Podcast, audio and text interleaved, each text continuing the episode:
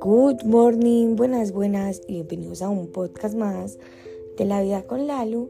Gracias por estar acá, gracias por iniciar sus mañanas conmigo.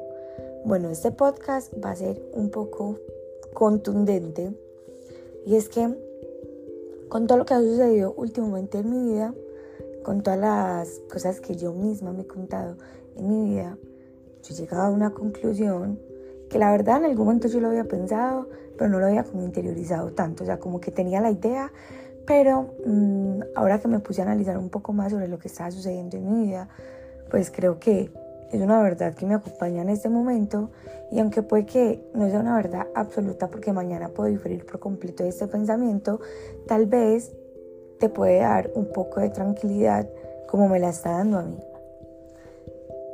La vida no se vive realmente por lo que pasa, sino por la narrativa que nosotros nos contamos.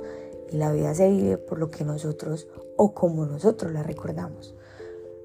Pueden pasar muchas personas, puede pasar un suceso en nuestra vida, pero realmente nosotros cómo contamos ese suceso.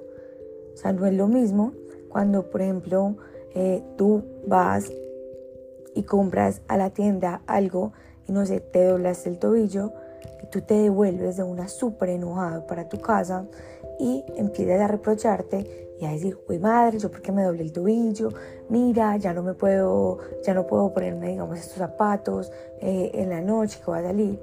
Y otra cosa muy diferente es cuando tú vas para la tienda, te doblas el tobillo, te ríes, te devuelves para tu casa y dices, ay no, ¿cómo me voy a doblar el tobillo? No, empiezas a reírte de la situación.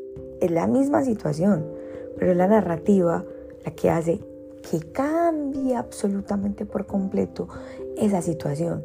Así que muchas veces no es que nos esté sucediendo lo peor o que nos esté sucediendo lo mejor, no, está sucediendo simplemente algo. Solamente que nosotros decidimos con qué narrativa estamos contando ese algo. Y así mismo sucede como nosotros vamos recordando las cosas en ese preciso momento en que te suceden las cosas, muy probablemente es que la narrativa sea diferente a cuando tú tengas ya ese suceso como un recuerdo. Así que tal vez mi invitación hoy es para que cambiemos nuestro mindset y no les voy a decir que sean positivos, no, sino que sean conscientes de que la vida no es como realmente está pasando, sino que la vida funciona cómo tú te cuentas las cosas y cómo tú las recuerdas. Los amo. Gracias por estar acá y nos vemos mañana en el próximo episodio de La Vida con Lalo.